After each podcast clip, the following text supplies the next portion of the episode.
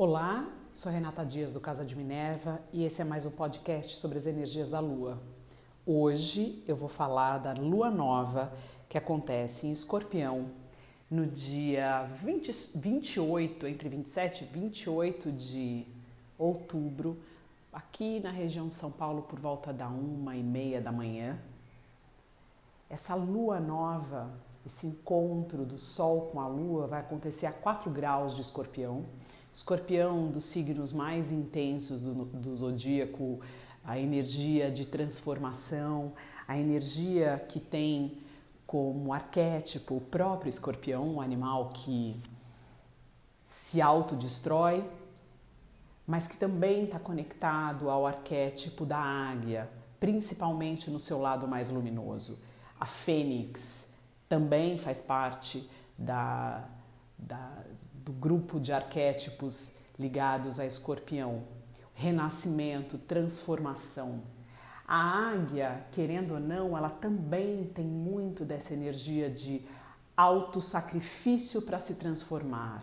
Uh, a águia, em determinado ponto da vida, ela é obrigada a se recolher, arrancar as próprias garras, uh, ela praticamente se automutila para se reconstruir, para renascer e virar, uh, e daí é um passo evolutivo na, na continuação da sua vida. A fênix, aquela que ressurge das cinzas, também para voar mais alto e se mostrar ou demonstrar ao mundo a sua evolução. Escorpião nos traz toda essa oportunidade de transformação, principalmente interna e emocional. Remexer e revirar tudo aquilo que está escondido, ou de nós mesmos, ou por nós mesmos. Temos o hábito de colocar ou varrer para baixo do tapete uma série de questões por desconforto de encará-las de frente e até um pouco de preguiça de tentar resolver questões que precisam ser resolvidas. Aproveite esse momento. Escorpião, ele causa na gente um, um mal-estar quando há questões que precisam ser realmente remexidas. E essa lua nova é uma lua de recomeço, mas ela é uma lua que vai estar tá sofrendo algumas influências muito fortes. Primeiro, que a 4 graus uh, de touro teremos Urano. Urano estará em oposição a essa conjunção da Lua com o Sol, promovendo mudanças, choques, um, disrupção. Eu acho que Urano, o que a gente a palavra mais adequada para definir é realmente uma mudança repentina, principalmente quando você não está esperando, mas que desperta dentro de você algo que você precisava já ter uh, transformado ou modificado. Alguns insights, principalmente relacionados àquilo que você valoriza ou que valorizava e que percebe que hoje não faz mais parte uh, do que é importante verdadeiramente para você, pode ser trazido à tona para que isso seja transmutado, revisto.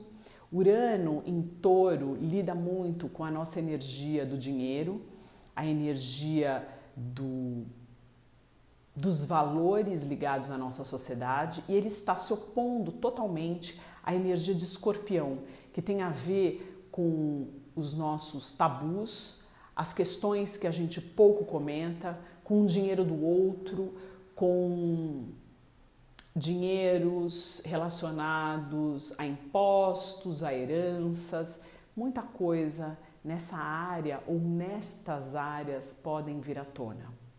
Outro ponto interessante é que a Lua, um pouco antes da, dessa, né, de, de alcançar os 4 graus de escorpião, vai passar uh, ao ladinho de Marte, é, que está em Libra, então ela fazendo a passagem dela por Libra, ela vai fazer uma conjunção com Marte, que vai nos dar uma força extra para tomarmos essas decisões, porque o Sol já vai estar clareando o nosso interior, o Sol entra dia 23 de outubro em Escorpião, então ele começa a remexer nessa nossa, nesse nosso lodo interno, começa a clarear, a jogar luz.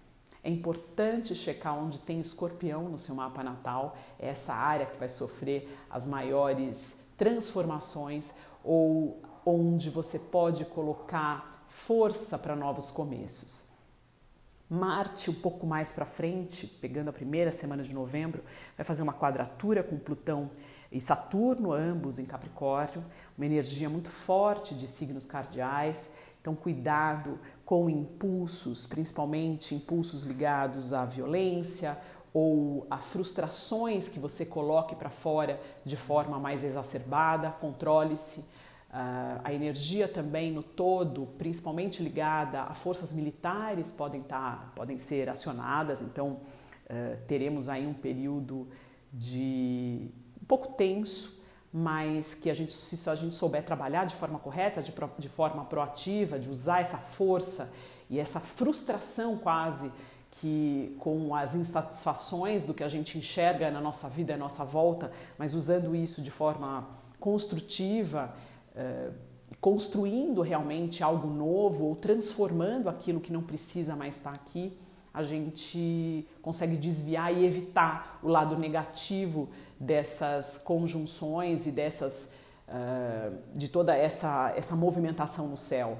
A, o estudo da astrologia ou a, as informações astrológicas elas servem também para nos balizar Uh, com, e balizar a nossa inconsciência também. Quando a gente sabe que a situação está um pouco mais tensa, a gente parte do princípio que a gente tem que tomar cuidado antes de agir.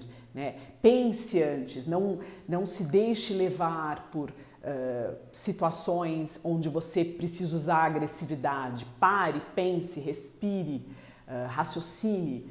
Se precisar, saia da situação e resolva depois.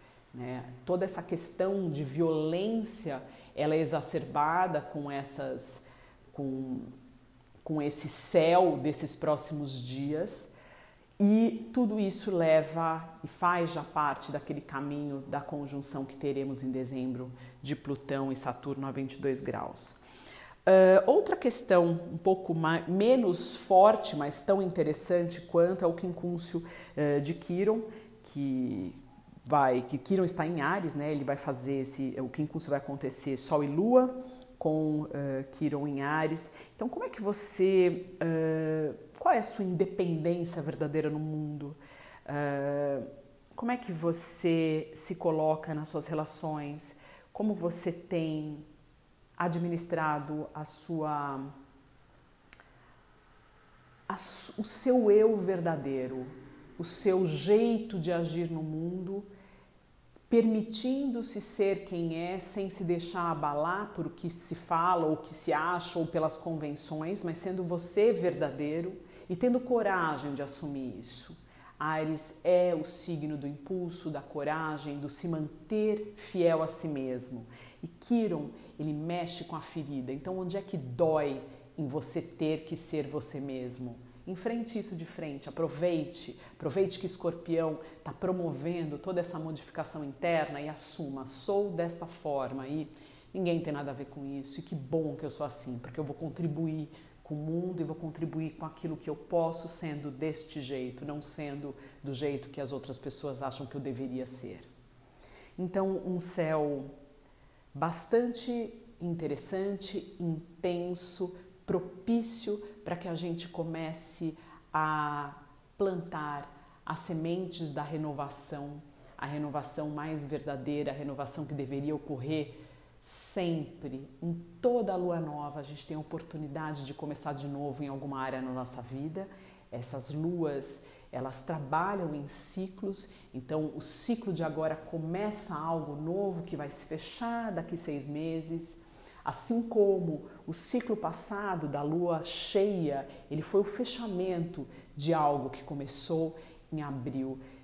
Todas, todos esses pequenos, pequenas peças que fazem parte do grande quebra-cabeça que é a nossa vida, a nossa vida integrada no todo, são regidas por esses pequenos ciclos que começam de dois dias e meio, que são as mudanças das luas, que a gente percebe, mudanças dos signos, né? Que a lua vai passando pelos signos, até o, o, o ciclo de 28 dias, que a lua faz a volta completa. Depois, esses ciclos maiores, onde tem os fechamentos e as aberturas, as aberturas e os fechamentos com as luas novas e luas cheias.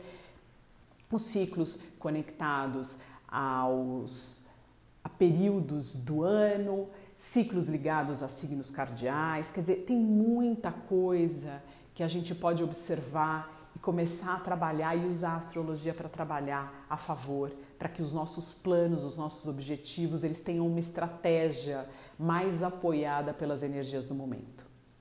Bom, eu deixo vocês por aqui e até o próximo podcast.